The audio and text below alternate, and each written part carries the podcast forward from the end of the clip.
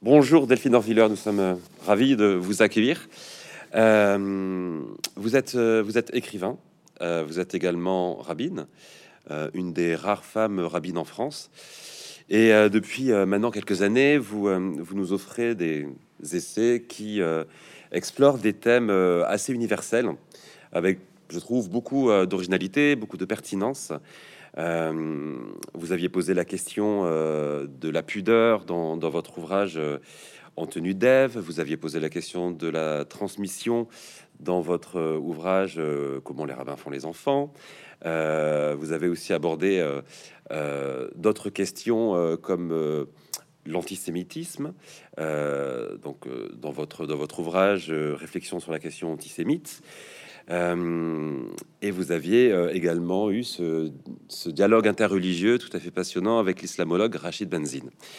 Euh, donc, ce sont quelques, quelques titres pardon, que, je, que je cite, hein. vous en avez écrit bien d'autres. mais c'est un travail, je trouve, qui est tout à fait original et intéressant dans le sens où il se situe euh, au carrefour de pas mal de choses lorsque vous parlez de votre dernier livre. Euh, donc Vivre avec nos morts, dont on va parler aujourd'hui, euh, vous dites qu'il se situe entre conte, exégèse et confession, et je trouve qu'effectivement, ça résume pas mal vos, précédents livres. et puis, en plus de ça, moi, je me, permets de le dire parce que je vous lis avec énormément de plaisir.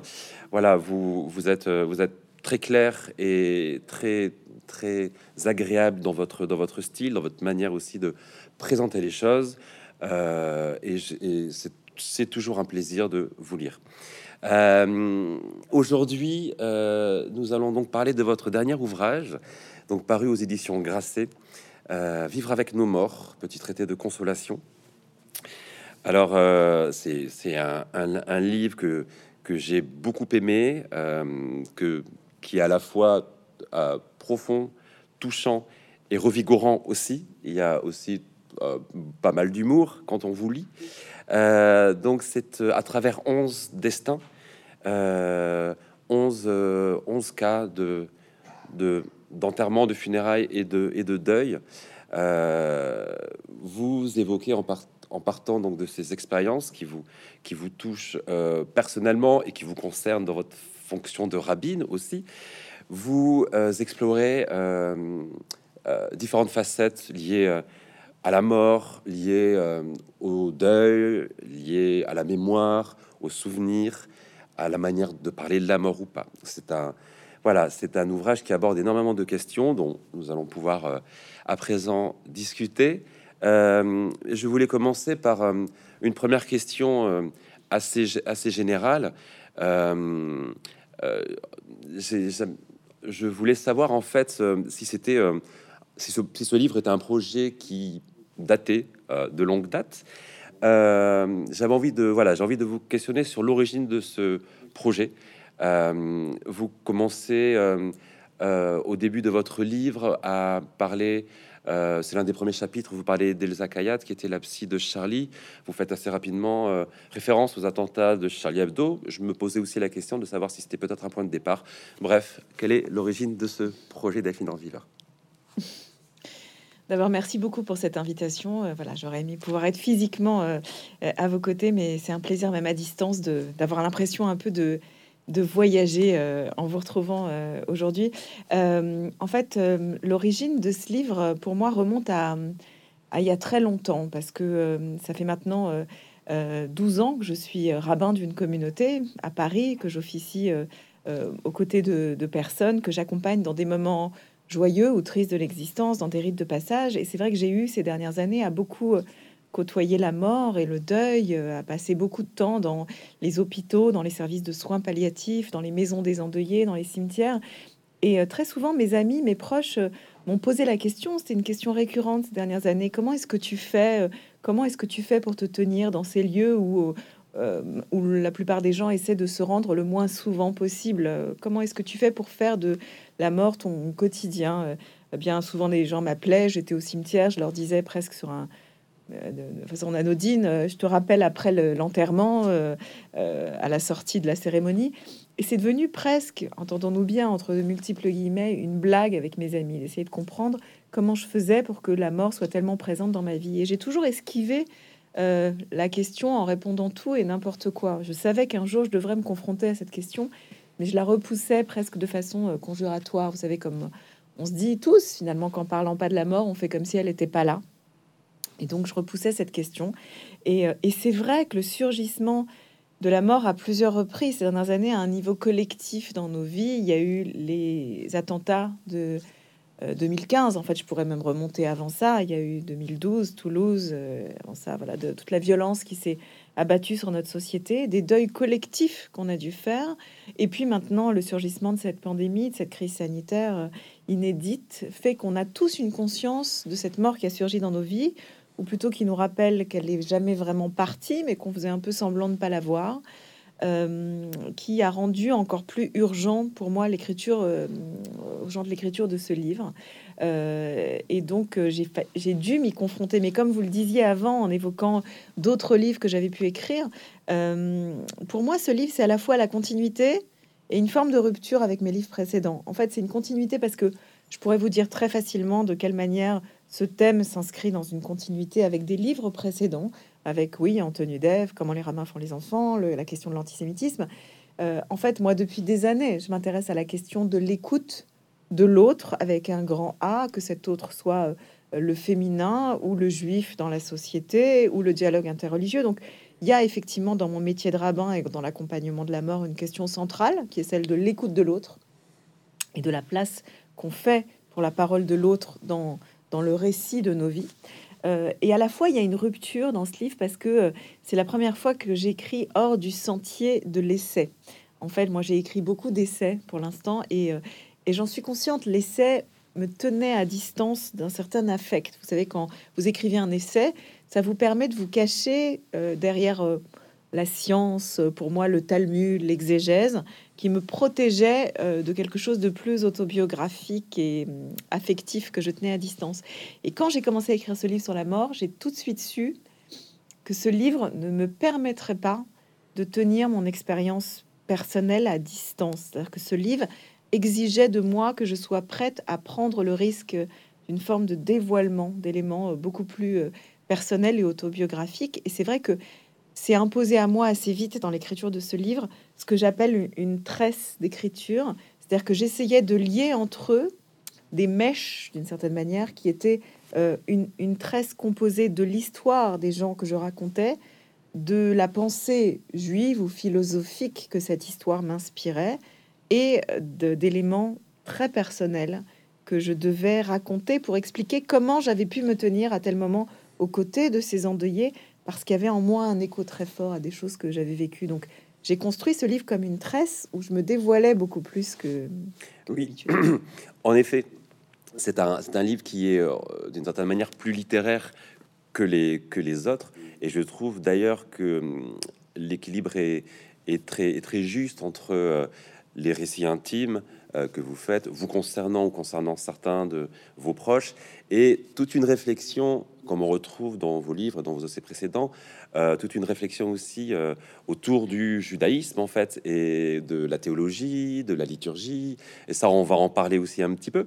en fait, c'est ce qui est, ce qui est frappant aussi, c'est que quand on vous lit sur un sujet donc aussi, on va, alors, aussi grave que la mort, on a l'impression que c'est pas si grave que ça.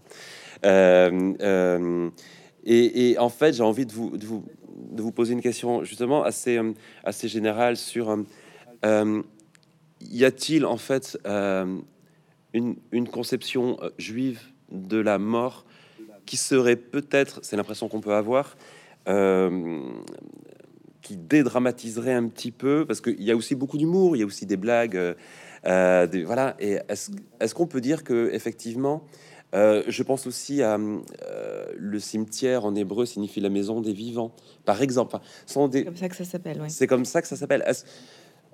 alors qu'on est habitué peut-être, et je, pense à la religion chrétienne, à, à une approche de la mort, même s'il y a aussi la promesse du paradis, il y a aussi des choses très joyeuses, mais euh, y a-t-il une conception spécifique en fait de la, de la mort euh, dans le judaïsme D'abord, je, je, oui.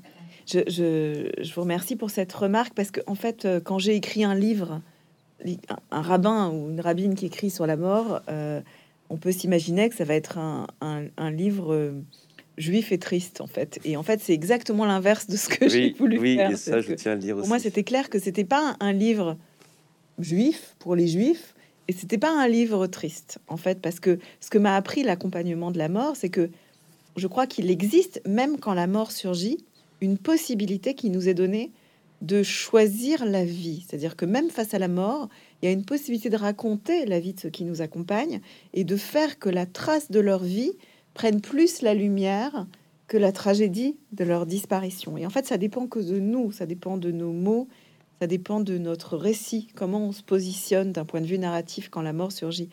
Et c'est vrai qu'il y a peut-être une leçon juive que j'essaie de délivrer, même si elle a une valeur universelle. C'est entendons-nous bien, j'utilise ce que je faisais d'ailleurs dans mes livres précédents aussi, j'utilise la question du langage particulier du judaïsme pour penser des phénomènes universels ou une question beaucoup plus euh, universelle. Et je crois qu'il y a une leçon particulière ou un langage du judaïsme vis-à-vis -vis de la mort qui a une particularité, euh, et qui est presque une particularité, je dirais, historique et théologique, qui est que les Juifs ont rencontré à bien des moments de leur histoire le deuil, mais pas juste le deuil, aussi la, la cassure, la conscience de la finitude et du brisé.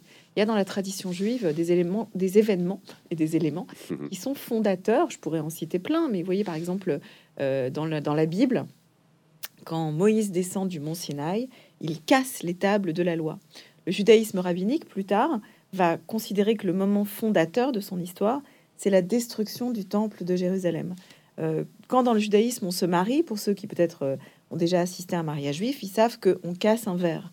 En fait, il y a un élément de cassure et de brisure qui ne vient pas que raconter le drame, mais qui bien souvent raconte la possibilité euh, d'une poursuite de l'histoire. En fait, dans le judaïsme, il y a une emphase qui est donnée très forte à la reconnaissance de tout ce qu'ont été nos cassures et nos deuils et nos brisures et nos incomplétudes, mais la conscience qu'il existe une possibilité de vivre avec, en fait, de vivre avec le deuil, de vivre avec le manque. Et donc, c'est particulièrement exprimé au moment de la disparition. On fait pas comme si cette disparition, elle nous arrachait pas un être aimé, mais se pose très très vite dans le deuil, dans la tradition juive, la question de comment on fait pour vivre avec le manque, comment on va faire pour euh, continuer à vivre avec la cassure, et encore une fois, faire gagner la vie quand la mort s'est pointée. C'est peut-être une des raisons pour lesquelles le cimetière est appelé la maison des vivants. Ça peut sembler complètement euh, contre-intuitif ou comme un euphémisme, euh, voilà, un refus de parler de la mort ou d'y faire face, mais au contraire, je crois que c'est la conscience que parce que la mort est là et parce qu'on est dans un lieu où elle est évidente tout, autour de nous, au cimetière, on a une responsabilité particulière, euh, la responsabilité de quand même tenir un discours de vie et penser la façon dont les endeuillés vont pouvoir se réinscrire dans la vie et dans le vivant. Oui, ce qui fait écho aussi. C'est voilà une des leçons que j'ai essayé de partager dans ce, dans ce livre. Oui, et on la comprend très bien. Euh, vous, vous dites souvent, alors pardonnez mon accent, l'air à la vie. L'Echaim. Voilà. Et les Juifs, quand ils lèvent un verre, ils disent voilà. à la vie. C'est-à-dire que dans toutes circonstances, il faut se dire qu'il y a face à soi la vie et la mort. Elle est tout le temps là, face à nous et en nous. On ne fait que mourir continuellement, mourir un peu, faire mourir ses idées, faire mourir euh, des histoires d'amour, des rencontres, des amitiés. Il y a plein de choses qui meurent dans notre vie, mais il y a mm. une possibilité à chaque fois de se réinscrire dans le vivant. Oui. D'où le, d'où le titre aussi, euh, Vivre avec nos morts. Ce qui me fait penser aussi à... Euh, je, refais peut-être une comparaison avec la religion chrétienne, mais euh, il y a, il y a une, promesse très forte dans la religion chrétienne. par exemple, hein, je pourrais en citer d'autres religions.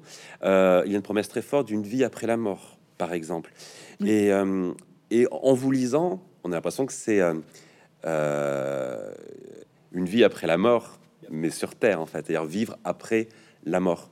Euh, mais j'ai quand même envie aussi de vous poser la question, peut-être d'une manière un peu plus théologique ou, ou sotériologique, enfin, si il y a aussi également dans le judaïsme une, une théologie de la vie après la mort, en fait. oui. Une promesse même peut-être de résurrection des morts. Oui, Absolument. En fait, c'est vrai que dans la théologie chrétienne, euh, cette idée de, est beaucoup plus centrale parce que le narratif central de la chrétienté, c'est la résurrection. C'est-à-dire l'idée de Jésus qui revient à la vie, c'est le narratif central euh, de la chrétienté. Le narratif central du judaïsme n'est pas celui-là. Le narratif central du judaïsme, c'est plutôt une histoire de euh, sortie d'esclavage, de sortie d'Égypte, d'émancipation. Vous voyez, en fait, dans chaque tradition religieuse, on se construit sur des histoires qu'on raconte et qu'on se raconte qui vont modeler une certaine façon d'être au monde. En fait, les narratifs de nos traditions religieuses ont un message politique extrêmement fort. Il y a dans la chrétienté un message très fort de résurrection et de vie après la mort, et c'est moins le sujet du judaïsme. En fait, très clairement, les rabbins ont même une certaine euh, suspicion à l'égard de toute euh, théologie dogmatique de l'après-vie. voyez, en fait, euh, dans la tradition rabbinique, il y a plein de suppositions. Donc, euh, il y a plein de suppositions euh, dans la littérature sur ce qui se passe après la mort. Donc, vous allez trouver des voix dissonantes qui cohabitent dans la tradition rabbinique. Donc, par exemple, il y a l'idée chez les rabbins que il y a une résurrection des morts qui aura lieu au moment où l'ère messianique, où le Messie arrivera un jour. Mais on va aussi trouver dans la tradition mystique juive l'idée d'une réincarnation possible. Une possibilité de la réincarnation existe dans la mystique juive. Et puis on va trouver d'autres textes qui suggèrent que après la mort, on repose au jardin d'Éden. Et puis d'autres textes qui supposent que après la mort, notre âme se décroche de notre corps, s'élève et va rejoindre le Créateur, euh, l'unité du Créateur. Et voyez tous ces récits qui sont difficilement conciliables d'un point de vue euh, euh, littéral les uns avec les autres, qui cohabitent et laissent planer un espèce de, de suspense théologique dans le judaïsme, c'est-à-dire qu'on reste dans une forme de question et jamais dans une réponse énoncée de façon dogmatique.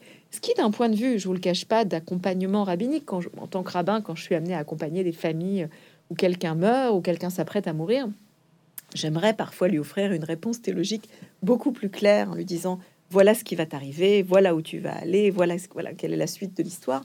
Mais le judaïsme se refuse à faire cela. Et souvent, ça tient aussi au fait qu'il euh, y a une peur dans le judaïsme de la fascination que pourrait exercer sur nous la mort ou le morbide.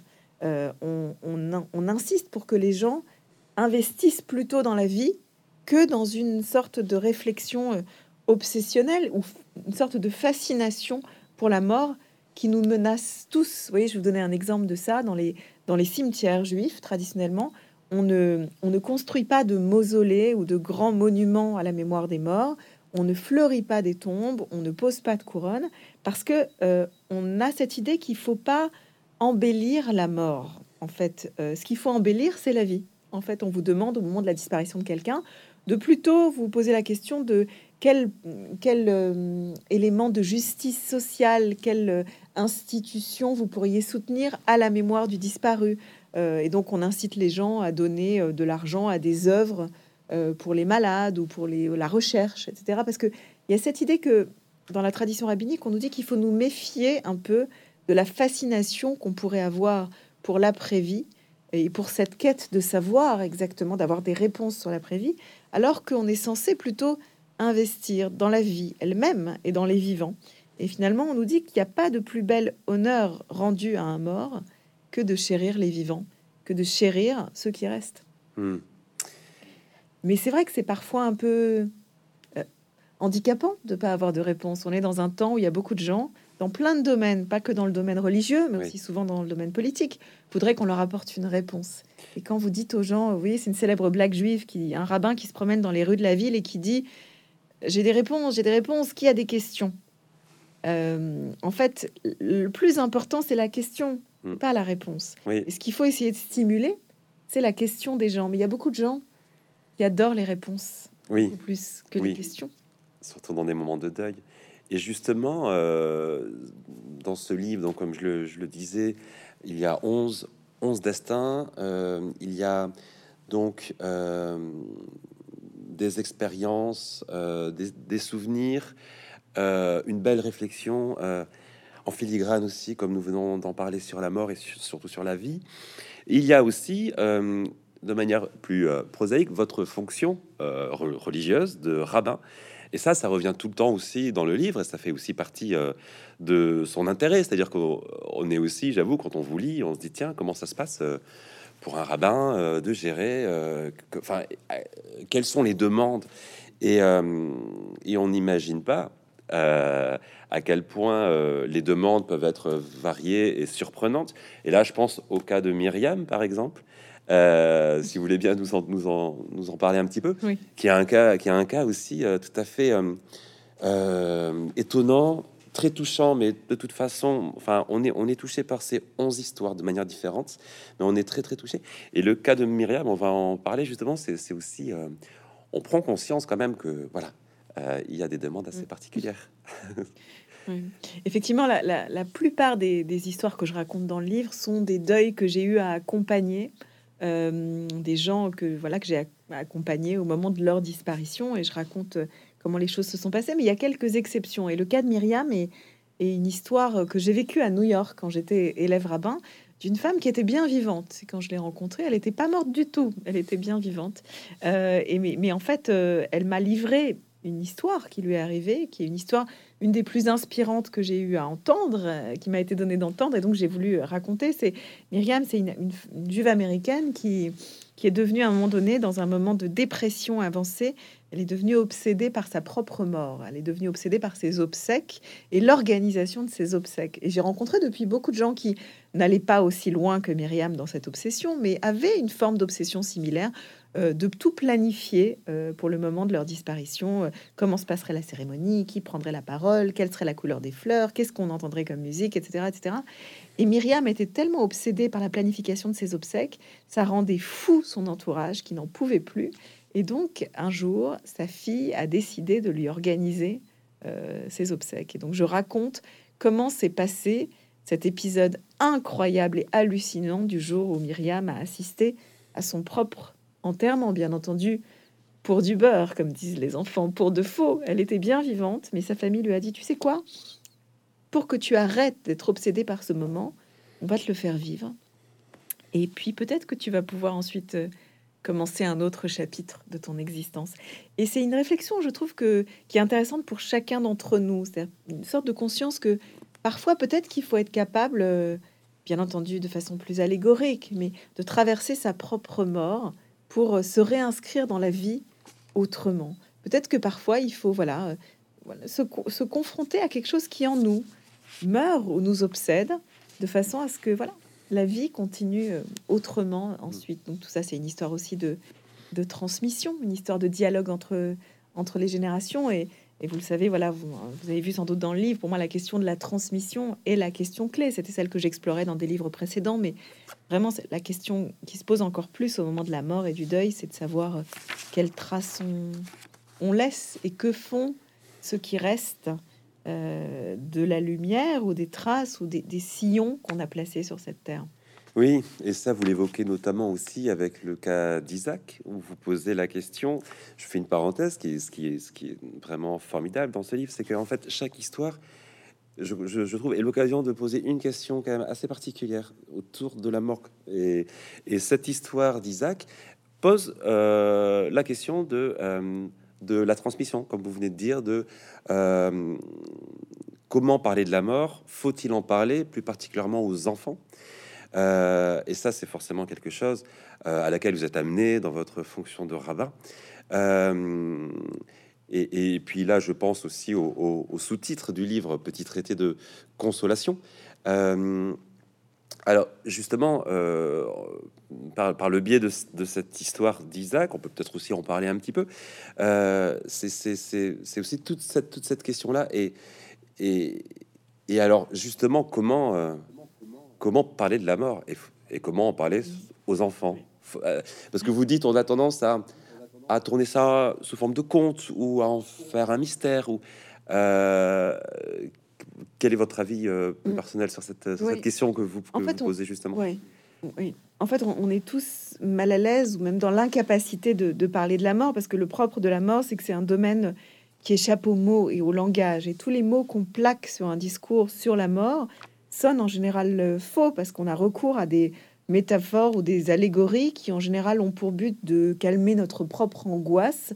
Et c'est particulièrement vrai quand on parle à des enfants. On est tellement démunis pour parler de la mort quand elle surgit dans l'entourage d'un enfant euh, que en fait on utilise des, métaphores, mais je suis sûre que tous ont été confrontés à ça. Vous savez, moi, quand j'ai rencontré ce petit Isaac qui avait euh, euh, perdu son frère et à qui, avec qui j'avais une conversation sur la disparition de son petit frère, euh, cet enfant me disait Mes parents me disent tout et n'importe quoi. Ils m'ont dit qu'on allait porter mon frère en terre, qu'il allait être enterré, mais on m'a dit qu'il allait être au ciel, qu'il allait devenir une étoile, qu'il serait là-haut, qu'il serait en bas. En fait, on sait très bien pourquoi on parle comme ça aux, enfants. On se rend pas compte souvent qu'on utilise ces métaphores, mais eux, ils les prennent au sens premier. Et le petit frère, le grand frère d'Isaac, voulait savoir si son frère serait sous terre ou au ciel. Et donc, j'étais confrontée à cette problématique du langage, à l'impossibilité euh, euh, de dire la mort. Euh, et vous voyez, c'est troublant. encore une fois, je suis sûre que bien des gens en ont fait l'expérience parmi les gens qui nous suivent aujourd'hui quand on entre dans la famille, dans la maison d'un endeuillé, on se rend bien compte à quel point les mots nous handicapent. Bien souvent, on ne sait pas quoi dire aux endeuillés, ou alors quand on leur parle, on est amené à leur dire, pardon du terme, souvent des, des conneries ou des choses qu'on ne devrait pas dire, mais on se rend pas compte sur le moment qu'en voulant les consoler, on est extrêmement contre-productif. C'est difficile de trouver les mots dans le deuil. Vous savez, souvent les endeuillés, ils me racontent toutes les bêtises ou les maladresses qu'ils ont entendues euh, euh, des gens qui leur disent euh, ah, c'est c'est mieux ainsi, les, meilleurs partent les premiers, ou que, ou que sais-je, il a, voilà, des choses qui sont pas réconfortants et qu'on dit en voulant réconforter, mais souvent on a un effet assez contre-productif. Ou alors encore plus classique, dans la maison des endeuillés, moi j'en ai souvent été témoin, les gens viennent pour consoler les endeuillés, et il y a un retournement de situation qui s'opère, et au bout d'un moment, c'est l'endeuillé qui se met à prendre dans les bras des personnes plus lointaines, euh, qui se met à sortir les mouchoirs, à leur tendre un mouchoir euh, au moment où eux pleurent. Il y a un espèce de retournement euh, du sens de la consolation. Vous étiez là pour consoler quelqu'un et il est en train, lui, de, de vous rassurer en vous disant ne t'inquiète pas, tout ira bien. Et ça, c'est un phénomène très classique, mais à la fois extrêmement problématique. Il faut avoir de conscience de cela. Quand on a conscience de l'impossibilité de parler de la mort, euh, on retient un peu sa parole et on, pense euh, à, comment pourrait venir la consolation vraiment. La consolation, ça peut jamais être une réparation. La consolation, elle commence quand on ne fait pas croire à l'autre que quelque chose va être réparé. Il faut d'abord commencer par reconnaître tout ce qui est cassé, tout ce qui ne pourra pas être colmaté, qui ne pourra pas être réparé. Et alors, on peut aspirer tout doucement à rentrer dans un discours de consolation. C'est pour ça que j'ai voulu appeler ce, le sous-titre du, du, livre, c'est effectivement Petit traité de consolation. D'abord, reconnaître que la consolation, c'est une entreprise, mais qu'on n'est jamais sûr d'y arriver. En fait, on doit tous s'engager dans une tentative de consolation de ceux qui en ont besoin. Mais il faut reconnaître qu'on n'y arrivera pas toujours et qu'il y a des événements dans la vie qui nous laisseront à tout jamais inconsolables. Moi, je peux nommer des éléments, des moments de ma vie qui m'ont laissé inconsolable. Mais pour autant, on n'est pas euh, exempt de tenter de, consoler l'autre, mais ça ne commence qu'au moment où on sait qu'on ne pourra pas euh, rendre complet son monde brisé. On ne pourra pas recoller les morceaux de toutes ces cassures, mais on sera là pour, euh, pour, voilà, pour tenir tous ces morceaux de brisés, de tous ces morceaux brisés de la vie des uns et des autres. Vous parliez justement tout à l'heure de, à travers l'histoire biblique, par exemple, de ces événements où il est des questions de brisure. Euh, il y a aussi, euh, bien évidemment, euh, l'épisode de la Seconde Guerre mondiale et de la Shoah qui est présente dans la, dans la mémoire collective et plus particulièrement dans la mémoire collective juive. Et il en est aussi question, il en est question à travers, à travers Marceline, à travers Simone Veil, à travers Sarah et Sarah. Est-ce que, est-ce que euh, donc vous y consacrez plusieurs chapitres, est-ce que justement ce moment-là, on est en train de parler de consolation, euh, donc ce moment euh, qui, est un deuil collectif, est-ce que c'est un moment par rapport à cette longue histoire du judaïsme avec ses différents événements Est-ce que celui-ci peut-être, peut-être parce qu'il est encore proche de nous, concentre quand même une fracture très particulière et particulièrement forte. Et, est-ce que justement cet événement euh, influe aussi sur le rapport entre judaïsme et, mort? Mm. Oui, en fait, euh, cet, cet événement nous laisse tous inconsolables. C'est pour moi la démonstration de ce dont je parlais à l'instant. On sera jamais consolé de cet événement là à un niveau personnel ou à un niveau collectif. C'est pas vrai d'ailleurs que de la Shoah. Il y a des traumatismes si puissants dans nos histoires qui font que on pourra pas être, on pourra pas être consolé. moi, je devais parler de ça parce que c'est pour moi la, question de la Shoah et de sa transmission et de la transmission de ces récits, mais encore plus de ces silences, euh, est une histoire qui croise pour moi parfaitement l'histoire collective et l'histoire euh, personnelle. C'est-à-dire que je sais aujourd'hui dans, dans la femme que je suis devenue et dans la rabbine que je suis devenue, ce qui a à voir avec euh, le avec la façon dont la mort a croisé ma vie très tôt dans, dans mon histoire. En fait, je suis l'héritière de, de ce drame parce que je suis petite fille de, de survivants, mais et donc peut-être c'est encore plus euh, euh, c'est encore plus douloureux dans mon histoire personnelle, mais je crois que on est tous dans notre génération des, des héritiers, qu'on le reconnaisse ou pas, de ce drame, de cette catastrophe humaine. Et, donc je, sais ce que je dois à cet épisode dans la façon dont je me suis construit dans une tentative d'être euh, une digne héritière de ces survivants. Voilà, en fait, euh, ces gens qui ont survécu, comme mes grands-parents et tant d'autres, et, Marceline et, Simone, euh, ont fait le, choix de la vie après la guerre, alors que tous les auraient pu les pousser à faire le choix de, de la mort. et, ils ont donné naissance à une génération qui elle-même a donné naissance à une génération qui est la mienne. Et j'ai eu l'impression très tôt, enfant, de devoir endosser l'héritage de leur survivance. En fait, en fait, ils ont survécu en étant, moi je décris souvent mes grands-parents comme étant des survivants sous-vivants, c'est-à-dire qu'il y avait en eux quelque chose de, de mort et d'éteint, même quand ils étaient en vie. Et ils m'ont transmis quelque chose qui m'a inscrit enfant, très jeune, dans une quête de survie, mais dans un sens cette fois-ci plus littéral, c'est-à-dire que moi très jeune, je me sentais investi d'un devoir de vivre plusieurs vies dans ma vie. Parce que je savais que la mort avait tellement frappé à la, mort de notre, à la porte de notre histoire, euh, je devais m'assurer que ma vie euh, viendrait euh, porter. C'est une folie d'ailleurs, c'est impossible de faire ça. Mais en tout cas, je me sentais investi enfant d'un devoir que ma vie soit porteuse d'éléments de vie qui n'avaient pas pu être vécus en fait. Et donc je, je crois que souvent quand les gens me demandent, voilà, pourquoi euh, tu as changé de carrière, tu as changé de pays, tu as tellement des... Voilà, c'est vrai que j'ai changé de voie plein de fois dans mon existence, mais je sais que tout ça a à voir avec une quête de survie dans ma vie. Quelque chose que je me sens, dont je me sentais investi, comme beaucoup de gens de, ma génération, je crois, d'être les petits-enfants de cette histoire et euh, de devoir vivre avec euh, tout ce qui nous oblige, en fait. Voilà, je me suis sentie très tôt obligée et ça a fondé euh, voilà mon une certaine obsession pour la pour la transmission. J'ouvre une parenthèse d'ailleurs qui est que pour moi c'est troublant quand parfois j'ai le sentiment que dans notre génération il y a des gens qui sont dans leur combat politique dans une forme d'ingratitude vis-à-vis des combats des générations euh, passées. Moi je crois qu'on on se construit jamais euh, ex nihilo. En fait on on est toujours les héritiers de quelque chose, quitte d'ailleurs à le questionner, à l'interroger, à le bousculer à faire un peu violence à ces, à ces héritages, mais je trouve que on va nulle part quand on n'est pas quand même dans une forme de gratitude vis-à-vis de ce qui nous a été euh, transmis. Et parfois, je trouve ça troublant, une sorte de réflexe d'ingratitude qu'on constate dans des combats aujourd'hui. Euh. Voilà, moi j'y pense par exemple par rapport à un combat qui, vous en doutez, mais très cher, qui est le combat féministe.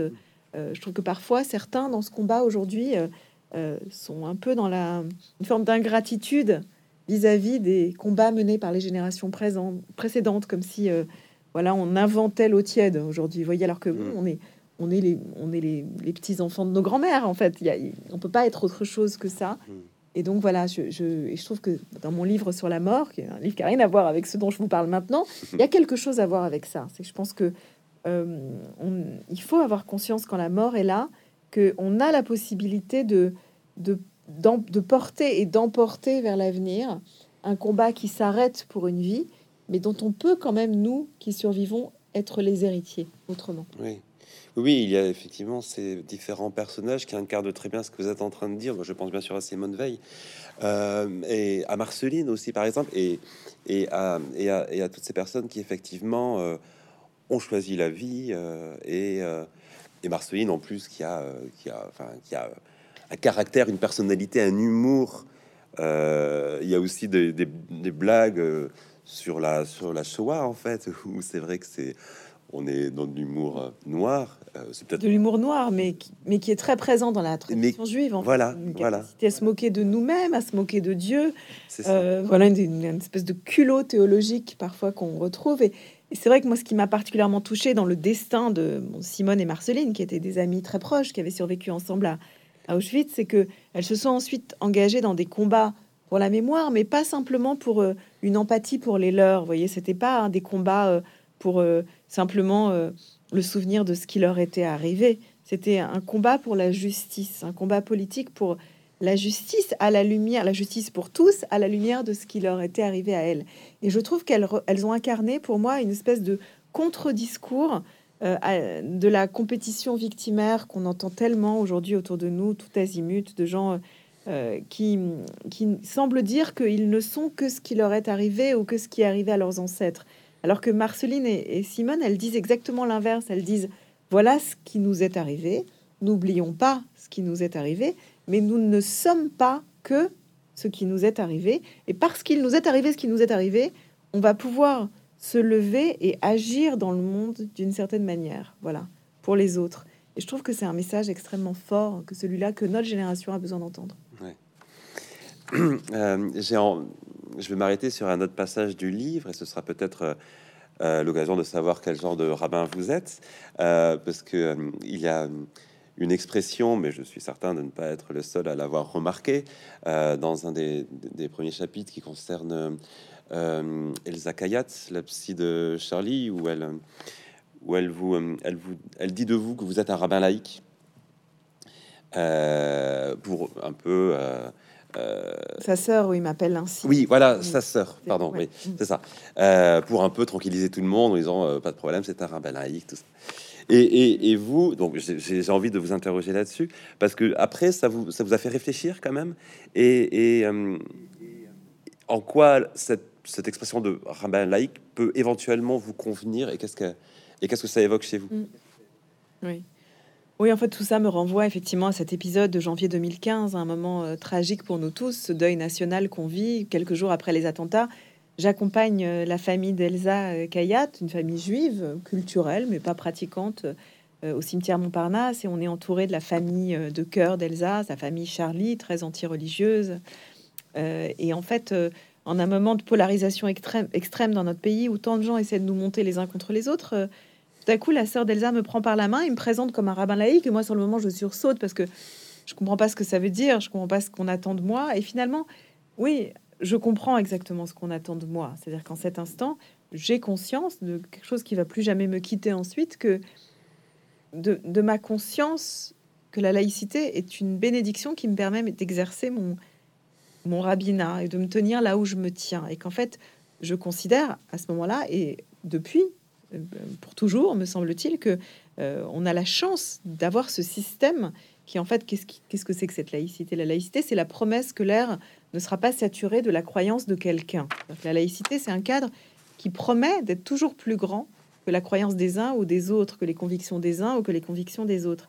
Et parce que ce cadre est plus grand, il ne peut pas être réduit à ma croyance religieuse ou à celle de mon voisin, il y a une garantie d'infini autour de nous, une garantie d'espace libre, d'espace non saturé, d'oxygène et d'oxygénation de la société qui nous permet de nous tenir ce jour-là ensemble et de pouvoir rêver à, une, forme de consolation. Même si cet événement nous a laissé inconsolable, il y, avait une forme de retrouvaille de la nation euh, qui était comme euh, incarnée dans, cette, dans ce micro-espace en cet instant, dans ce qui se passait dans le cimetière où étaient réunis des gens tellement différents, qui se serraient dans les bras les uns des autres, qui, qui sont tombés en larmes dans les bras les uns des autres, il y avait comme en microcosme euh, l'espoir de, de ce qu'on pourrait reconstruire ensemble. Voilà. Et, et je, voilà, j'ai gardé une gratitude immense pour, pour, pour cette famille, comme pour bien des familles que j'ai accompagnées, qui m'ont tellement appris. Vous voyez, c'était un message, pour moi, qui était un message théologique, mais c'était un message aussi politique en cet instant qui partage avec moi, qui donnait envie de, croire que voilà, on pourrait continuer côte à côte à, à, lutter euh, ensemble. Mm. Euh, et de fait, moi, depuis dans tous mes livres, je crois que j'ai essayé de démontrer que le monde ne se répartit pas entre des catégories qu'on qu'on fait semblant de nous vendre. Il n'y a pas d'un côté ceux qui croient et ceux qui ne croient pas, euh, ceux qui, chérissent la laïcité et ceux qui luttent pour les religions. Pour moi, c'est des fausses catégories, tout ça. En fait, je l'ai déjà dit en bien des circonstances, et pardon pour ceux qui m'entendent me répéter, mais je crois que le monde se répartit pas en ces catégories, mais il, se répartit entre ceux qui font de la place à l'autre et ceux qui n'en font pas. En fait, euh, la capacité dans notre monde à faire de la place à d'autres lectures, à d'autres visions, à d'autres croyances, à d'autres rapports à la vérité, c'est pas propre à une religion ou à une autre, à l'athéisme. En fait, moi, je connais des, gens pratiquants et des gens athées qui font de la place aux autres, et des gens pratiquants, et des gens totalement athées qui n'en font pas. Vous voyez, c'est une, catégorie qui transcende ces catégories traditionnelles dans lesquelles on cherche tellement à nous enfermer. Hmm. Est-ce que euh, l'écriture de vos livres euh, impacte sur votre manière d'être rabbin euh, Est-ce que il y a évidemment ce lien entre votre écriture et votre fonction, mais est-ce que vraiment, là je pense à ce livre qui vient de sortir sur la mort, est-ce que maintenant, vous, euh, est-ce que ça fait évoluer votre euh, approche du rabbinat d'écriture? C'est une très bonne, c'est une très bonne question et je ne sais pas encore répondre à cette question. Depuis que le livre est sorti, je me suis beaucoup posé la question euh, de la façon dont ça pouvait avoir un impact sur mon accompagnement du deuil, parce que j'avais un peu peur en écrivant ce livre et en théorisant ma pratique d'une certaine manière mmh. que ça ait un impact sur ma façon d'être de rabbin, que peut-être j'ai eu peur que se développe en moi une forme de modalité de pilote automatique. Vous voyez, quand vous, quand vous théorisez votre pratique, il y a toujours un risque que tout à coup vous perdiez en, spontanéité dans la façon dont vous approchez telle ou telle situation. Alors, heureusement, grâce à Dieu, je, dire, je ne l'ai pas encore euh, euh, constaté depuis la sortie du livre. Euh, par contre, ce que je constate, qui n'est pas exactement la réponse à votre question, mais c'est important pour moi de le dire, c'est que je, suis bouleversée par ce que ça a créé. C'est-à-dire que je passe mes journées depuis la sortie du livre à recevoir des courriers, à être arrêté dans la rue, ici en promenant, par des gens qui me racontent euh, ce que ça a changé dans leur, la lecture de leur propre deuil. Et je suis bouleversée voilà, par l'accueil de, ce livre, pour l'instant de voir à quel point euh, euh, des gens qui sont souvent des gens très éloignés du judaïsme ou très éloignés de toute pratique religieuse vont trouver dans ce livre quelque chose qui, comme qui leur murmure à l'oreille, qui les accompagne d'une manière ou d'une autre dans le deuil qu'ils sont en train de, de vivre. Et je suis voilà bouleversée d'entendre le retour qu'ils me mm. font de cette, euh, euh, de cette lecture. Oui, bah, ce qui n'est pas surprenant parce que effectivement, euh, par définition, tout le monde est concerné par la mort, tout le monde a, a vécu ou vivra un deuil, et c'est toujours une expérience traumatique aussi. Et je, reconnais que en lisant votre livre moi-même, et, je sais que beaucoup d'autres, euh, j'ai été extrêmement touché parce que c'est parce qu'il y a il a des questions quand même des questions essentielles et existentielles qui surgissent et ça ne m'étonne absolument pas que vous receviez autant de messages. Euh, eh ben je, je, tiens à vous remercier. Pardon, excusez-moi si vous voulez rajouter encore. Quelque oh non, je pensais en vous écoutant juste par rapport à la notion de d'essentiel qui a une résonance politique si forte pour nous aujourd'hui. Qu'est-ce que c'est qu'un commerce essentiel, un commerce pas essentiel, une activité essentielle, pas essentielle? Moi, ce que ce que m'a pas appris, mais ce que m'a confirmé tout le processus à la fois d'écriture et, de réaction à ce livre, c'est que ce qui est essentiel dans nos vies, c'est c'est les histoires qu'on se raconte. Hmm. En fait, au sens mais au sens noble du terme. Vous savez, souvent en français, on dit arrête de raconter des histoires pour dire euh, arrête de, sortir de la réalité ou de mentir. Mais en fait, on devrait réutiliser ce terme euh, dans son expression la plus simple et la plus pure. Nous avons besoin de nous raconter des histoires et peut-être plus que jamais, euh, quand on traverse une crise, seules les histoires qu'on nous raconte et qu'on se raconte nous aident à nous relever au sens le plus beau du terme. Voilà, la résilience dépend tellement des histoires qui nous accompagnent. Merci beaucoup. Euh, je tiens donc à vous remercier pour, euh, pour cette, euh, cette conférence. voilà, avec les moyens du bord, mais c'était vraiment un plaisir de vous recevoir et, et j'espère que nous aurons l'occasion de vous, de vous recevoir prochainement, physiquement, à la librairie Mola. Merci beaucoup. Merci, à bientôt. Merci, au revoir.